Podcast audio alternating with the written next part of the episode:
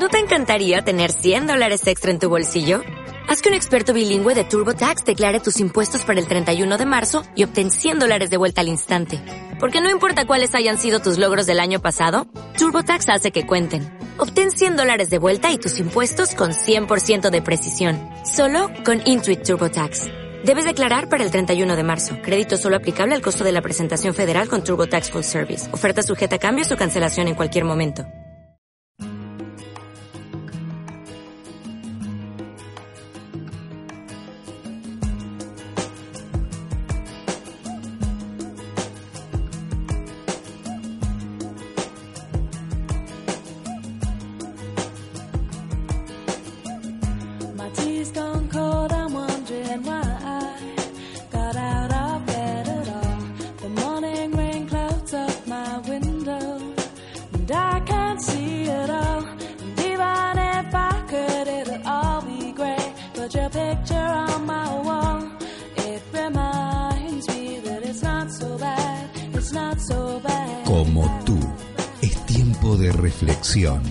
Con la licenciada Claudia Tauber.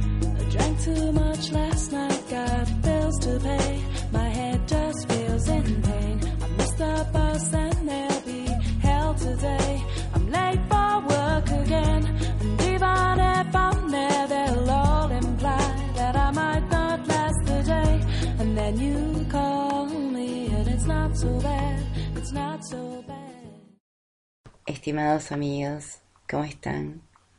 Desde Eurovisión y desde este espacio que hemos dado en llamar como tú, les habla la licenciada en psicología Claudia Tauber y queremos darle nuevamente la bienvenida a nuestro espacio y decirles que es un enorme placer volver a reencontrarnos con ustedes. Como les dijimos la semana pasada, queremos que este sea un espacio interactivo porque como tú también pretende nutrirse de ustedes, por los que le comentamos que contamos con, con este, una casilla de correo como vía de comunicación destinada a que ustedes nos escriban y que esta es como tú arroba uruvision.com sin espacio con minúscula para que nos hagan llegar sus consultas, sus inquietudes y que nos permitamos, sin rumbos preestablecidos, a no ser los de salud y prevención, porque en esto sí haremos hincapié, nos dejemos llevar por un camino que hemos de construir y transitar juntos. Por lo tanto, sepan que aquí estamos para escuchar, compartir y pensar con ustedes todo aquello que entiendan es de su interés. También queremos agradecer los mensajes que ya nos han hecho llegar y sepan que los mismos han sido el disparador para esta nueva entrega. Es en función a sus consultas que hemos decidido desarrollar en esta oportunidad el tema que hoy hemos de presentarles y que tiene sus puntos de enlace con lo que habíamos estado hablando la semana pasada. Eh, nos llegó un mail de parte de Romina que nos contaba su preocupación porque su médica de cabecera le había recomendado recurrir a un psicólogo porque estaba pasando por una situación complicada y se sentía desganada, desmotivada y apática en relación a su familia, entre otras cosas. Y nos consultaba que qué debía hacer, que ella no sentía que estuviera loca como para tener que ir a un psicólogo, que qué pensábamos nosotros. Mm, para serles honestos, eh, primero que nada muchas gracias a Romina por el, por el mail. Este, y queremos decirles que no nos sorprendió su pregunta porque esta es una pregunta recurrente en, eh, en relación al, tabú existente en el ámbito de la psicología. Se piensa que el psicólogo es para los locos y la locura se asocia a la noción de conflicto, pero vamos despacio.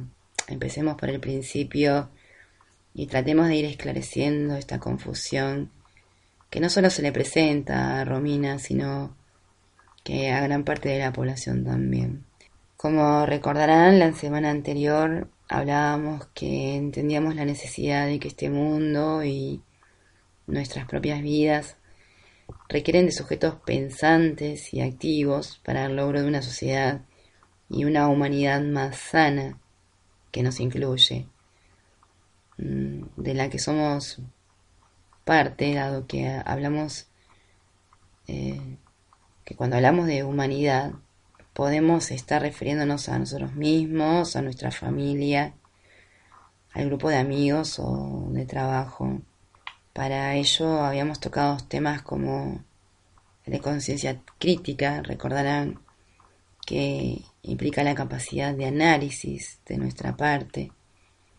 Hablábamos también el tema de la queja como una conducta de uso frecuente en nuestra forma de vida y que es una conducta estanca que no produce, sino que por el contrario genera pasividad y hablábamos también del tema del empoderamiento, es decir, el sentirnos que tenemos la capacidad para poder instrumentarnos en aquello que queremos cambiar y que nos permita entender que los cambios están en nuestras manos.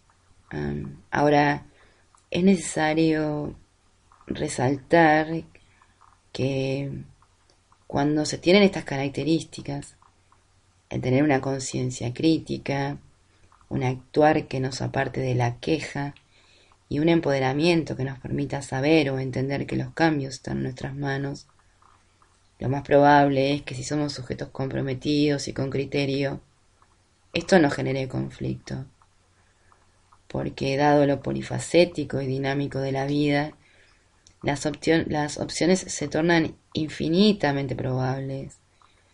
Es aquí donde corremos el riesgo de que no todo resulte ni tan fácil ni tan claro.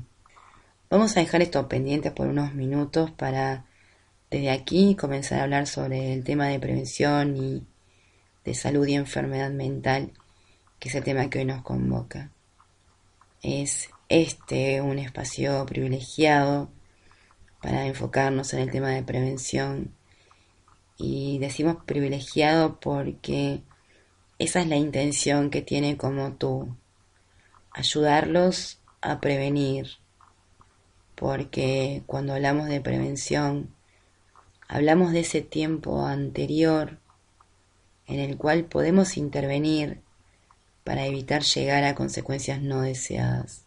Para ello es necesario eh, previamente brindarles información en relación a aspectos psicológicos que hacen a la salud y a la enfermedad mental para procurar antes que nada la desmitificación y el esclarecimiento de estigmas que recaen sobre la psicología a nivel general, que muchas veces lleva a las personas a pensarse locas, como le pasó a Romina, por tener la necesidad de recurrir a un psicólogo o a la psicología.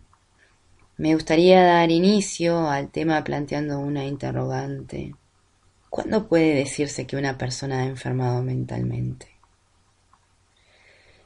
Para dar respuesta a esta interrogante es necesario rever previamente, aunque sea de forma sucinta, conceptos como los de salud y enfermedad, así como también a mi entender la noción de conflicto que hayamos dejado un poco pendiente hoy. ¿Por qué la noción de conflicto nos resulta tan importante? porque entendemos que hay una tendencia a equiparar situaciones conflictivas con falta de salud mental y a esta con locura. Ah, tomemos la definición de la OMS en relación a lo que para ella es salud mental. Y dice la OMS, la salud es un estado de completo bienestar físico, mental y social, y no solamente la ausencia de afecciones o enfermedades. Desde ya les decimos que lograr este estado de completo bienestar es imposible y lo demostraremos más adelante cuando otros conceptos ya, ya, ya hayan sido esclarecidos. Así que repetimos, para la OMS la definición de salud sería la de un estado de completo bienestar físico, mental y social, y no solamente la ausencia de afecciones o enfermedades. Tomemos ahora la noción de conflicto. El conflicto desde la psicología, fundamentalmente desde el psicoanálisis, que es la corriente a la cual adhiero, entiende a este como el producto de la confrontación entre nuestros deseos. Se manifiesten estos en forma de ganas, necesidades, inquietudes, con las prohibiciones. Estas son las normas, las reglas, las leyes, las posibilidades, aquello que nos es o no nos, o no nos es permitido. Es decir, el conflicto sería la confrontación entre aquello que deseamos y no nos es permitido, entre aquello que necesitamos y no podemos tener, entre aquello que queremos pero nos es prohibido. Es necesario resaltar que estas prohibiciones no sólo desde la afuera nos vienen dadas.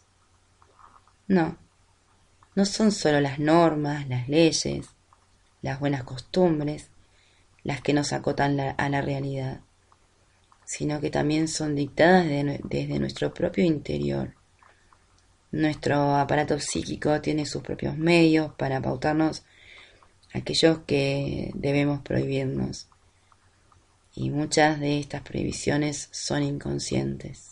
Varias son las prohibiciones que se juegan en nosotros y de las cuales no tenemos conciencia de ello, porque hay prohibiciones que ni siquiera nos son habilitadas al pensamiento, es decir, en las que ni siquiera nos permitimos pensar, porque sobre estas prohibiciones también se ha construido y se ha estructurado nuestro aparato psíquico y nuestra personalidad y han habilitado a que seamos seres civilizados, ya que la construcción de la civilización requirió de estas autoprohibiciones para poder gestarse. El ejemplo más claro de esto es la prohibición al incesto desde épocas inmemoriales. Fue lo que expulsó del medio familiar al hombre a la exogamia y a la búsqueda de pareja y a la reproducción fuera del ámbito familiar. El mecanismo más común para lograr esto es la represión. La represión es un mecanismo, entre otros, que median entre esas necesidades, esos deseos y sus prohibiciones, que en psicología llamamos mecanismos de defensa. Existen otros mecanismos de defensa también como como el de proyección, eh, que por ejemplo cuando conocemos a alguien y que nos cae mal y no sabemos por qué, este, bueno, lo que hacemos es depositar nuestros propios elementos en esa persona y estos son elementos que de alguna forma no hemos podido tramitar. Eh, Podemos hablar también del tema del mecanismo de sublimación, de introyección, negación, formación reactiva. Mm, digamos que los mecanismos de defensa son formas que tiene nuestro aparato psíquico para mediar o para lograr de forma, de forma alternativa, en caso de lograrlo, aquello que deseamos o necesitamos cuando estos son confrontados a las prohibiciones. Traíamos los mecanismos de defensa solo a modo de ejemplo porque este es un tema que requiere ser tratado en forma exhaustiva, eh, dedicándole un tema, un, programa íntegro, por lo que han de quedar para, para otra oportunidad. En conclusión, vamos a decirles que las prohibiciones, sean estas externas o internas, en definitiva, son las que nos permiten manejarnos con aquello que se puede o no se puede hacer. Si quedan estos conceptos claros, vamos bien. Ahora retomemos aquello que decíamos, de salud, mm, basándonos en las concepciones clásicas de la OMS, que más o menos decía que es un estado integral de bienestar psicofísico social que nos permite el óptimo relacionamiento y la adaptación al medio. Si lo pensamos un poco, de esta concepción se desprende por contraposición la noción de enfermedad. Esta sería entonces la ausencia de ese bienestar integral y la falta de capacidad para esa adaptación. Si lo pensamos desde este lugar, podríamos discernir que no son tan cuantiosos realmente los momentos que gozamos de buena salud y que ésta es fluctuante. Y llegado a este punto debemos acotar que casi toda la población mundial está por fuera de esta definición. Por lo que guiándonos por la OMS, casi todos los seres humanos estaríamos dentro de la insanidad mental. Porque es imposible lograr de continuo un estado integral de bienestar y que es más común a diario la ausencia de este. Pongamos algunos ejemplos, tal vez burdos, sencillos, pero mm, nos permiten ver por qué puede pensarse a la salud como algo fluctuante, como algo que en unos momentos está y en otros no. No es raro desde lo físico que nos duele la cabeza o nos resfriemos cada tanto, generándonos un malestar, como tampoco es raro desde lo emocional sentirse angustiado o confrontado a qué camino tomar en determinadas oportunidades. Y tampoco es raro desde, desde lo social no, no tener algún roce con algún vecino que por ejemplo a la hora de la siesta pone la música a todo volumen o tiene un perro que nos revuelve la basura. Em, ahora que recuerdo, mm, el otro día, por ejemplo, una paciente llegó cansada, con unas ojeras considerables, y me contaba que su vecina había contratado unos jardineros hacía cerca de un mes que vienen a las 7 de la mañana con su cortadora de pasto, desmalezadoras, sopladoras, y que hacen un gran ruido despertándola. Y que ella, en lo personal, no tiene la necesidad de despertarse a esa hora. Eh, y que tiene una carga horaria importante. Ella trabaja hasta altas horas de la noche en un restaurante. Por lo que necesita de un buen descanso. Mm, me contaba que había hablado con los jardineros, pero que, para, perdón, para que no llegaran a esa hora, mm, dado que la hora permitida en nuestro país para comenzar con los ruidos es a partir de las 8 de la mañana, a lo que los jardineros le respondieron vamos a tratar. Pero a la semana siguiente, a las 7, ya estaban ahí nuevamente, volviéndose a repetir la situación, por lo que recurrió en esta oportunidad a su vecina, y por suerte ella entendió la situación y habló con los jardineros para que cambiaran la hora de llegada, dando fin a esta situación molesta para mi paciente. Eh, esta situación le requirió a ella durante un mes, una vez a la semana, un estado que le generó cierto malestar, eh, en el cual no pudo descansar, se le corrieron los horarios, el descanso, en fin. Y estas son cosas cotidianas, amigos. Entonces digamos que la salud, entendida de la concepción de la OMS, sería un ideal, algo que se busca y o se alcanza por momentos breves, dado que todos sabemos que es imposible sentirse en todo momento pleno y saludable y en completo bienestar, y que quizás es más común de lo que quisiéramos sentirnos por momentos también muy conflictuados. Señores, no es raro sentirse conflictuado. El conflicto es esa incomodidad que genera angustia, ansiedad, que nos hace tener los pensamientos no muy claros y que nos está diciendo que las cosas no pueden seguir así, que las cosas deben cambiar. Ahora amigos, permítanme decirles que el conflicto en sí no denota enfermedad. Todos los seres humanos constantemente estamos expuestos a situaciones conflictivas y estas incluso son saludables.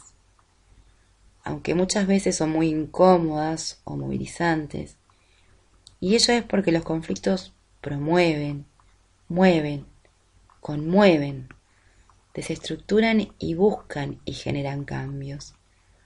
Cambios que necesariamente deben producirse debido a lo dinámica y cambiante que es la vida misma a la que el sujeto debe integrarse para poder sobrevivir. También es preciso agregar que los cambios siempre generan cierta incomodidad y hasta a veces son muy dolorosos, ya que implican un movimiento, una readaptación. Pero dentro de los parámetros esperables, esto no es patológico. Por otro lado, existe un concepto erróneo, señores, de que ser feliz es ser saludable. Y eso es un mito, señores. La felicidad son instantes, son momentos, y perseguimos la felicidad como si fuera la meca de nuestras vidas. Sin duda que para lograr esos instantes de felicidad, no, perdón, que, que lograr esos instantes de felicidad nos genera muchísimo placer y bienestar, pero la vida no es eso. La vida tiene continuos altibajos, y si usted es de las personas que vive feliz todo el tiempo, permítame que le diga que usted está zafado de la realidad. Porque con las características que tiene este mundo, la vida cotidiana, el diario vivir, si usted logra un estado de continua felicidad, o usted está drogado, o sí, está mentalmente enfermo porque la vida misma no lo permite, porque continuamente nos vemos afectados por diferentes circunstancias que nos joden. Sí, señores, nos molestan y mucho. Y puedo ponerles infinidad de ejemplos, pero ¿para qué, no? Si usted ya los padece. Todos pasamos todo el tiempo expuestos a situaciones que ponen en riesgo nuestra salud mental y nuestro bienestar, que nos desafían, que nos llevan a los extremos de nuestras posibilidades.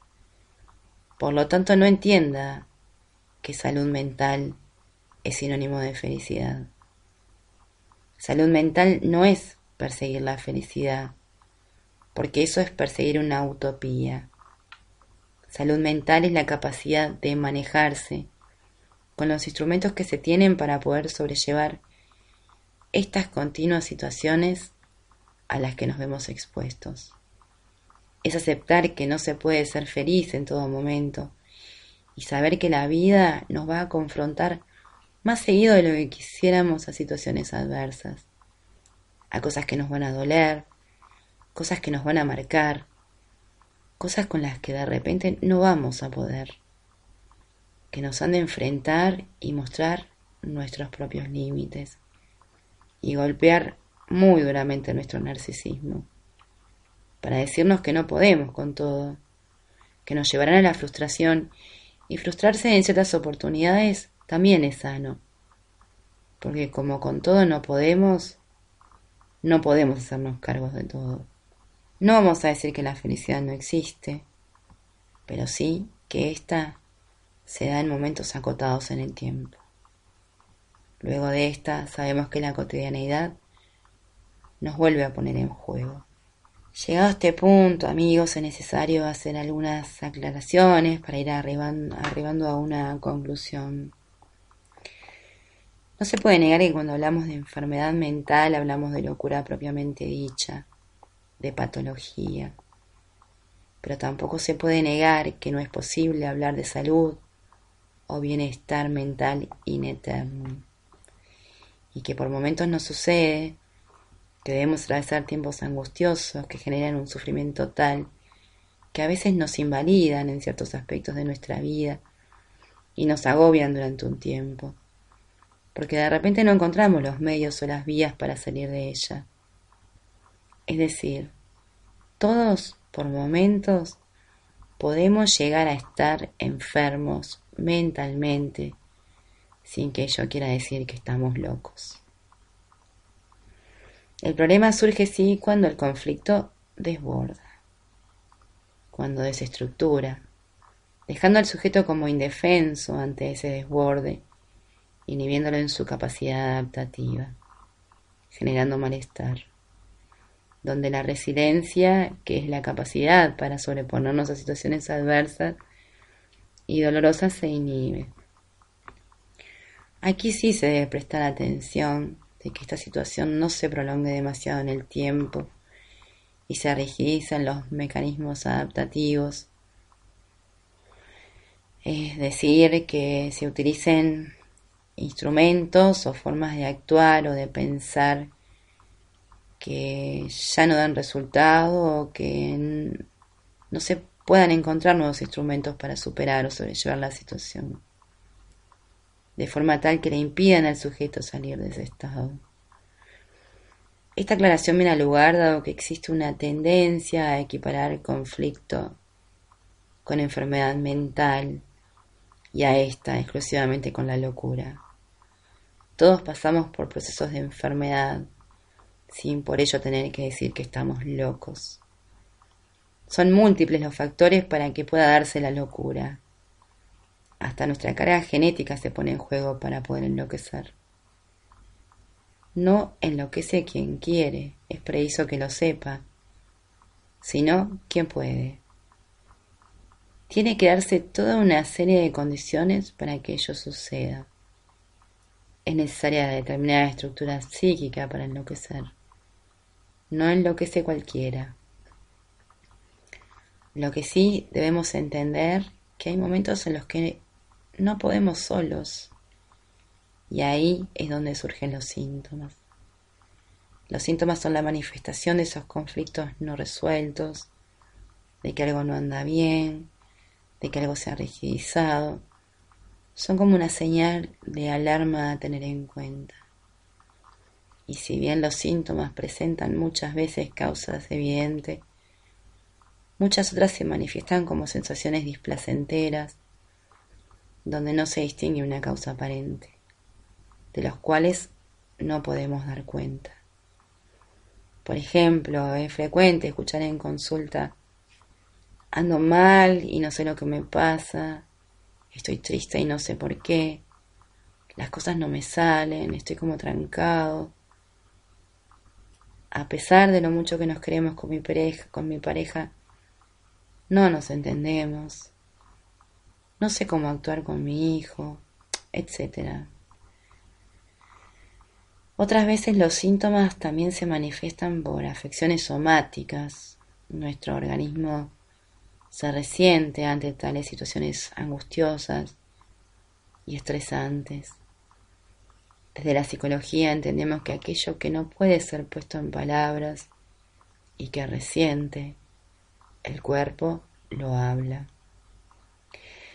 Estos son los momentos en los que sí, tal vez necesitamos ayuda para poder tratar estos conflictos, estas situaciones que no me permiten sentirme lo suficientemente saludable que quisiera y me generan displacer y no me permiten actuar lo suficientemente cómodo. Y eso no quiere decir que estemos locos, sino todo lo contrario. Pedir ayuda es también una forma saludable para poder superar nuestras inquietudes y nuestros problemas. Entonces, a modo de ir dando cierre a esta segunda instancia, podríamos decir que que una persona pase por estos momentos de no bienestar, de infelicidad, de incomodidad ante situaciones inquietantes, depende del modo de cómo éste transita su conflicto y de cómo está instrumentado para poder resolverlo, para que el malestar genere el menor sufrimiento o displacer posible. porque no a todos los problemas nos afectan de igual manera.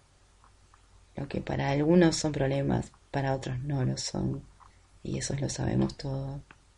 La temática hoy presentada, amigos, apunta un poco a desmitificar las nociones de conflicto y de, enfermedad mental. No se está enfermo por estar conflictuado, por tener conflictos. Todos los tenemos y a diario. Como lo mencioné anteriormente, el conflicto es saludable. El tema es cómo se lo transite y se resuelva. Lo importante, lo que es preciso tener en cuenta a modo de prevención, es que éste no se convierta en algo nocivo, en algo que desborde de tal forma a la persona que le provoque un sufrimiento muy grande durante un tiempo mayor del que pueda tolerar y afecte ya sea su relación consigo mismo y con los demás. Abrazo gente y en especial a Romina. Esperamos que esta charla te haya servido. Hasta la próxima.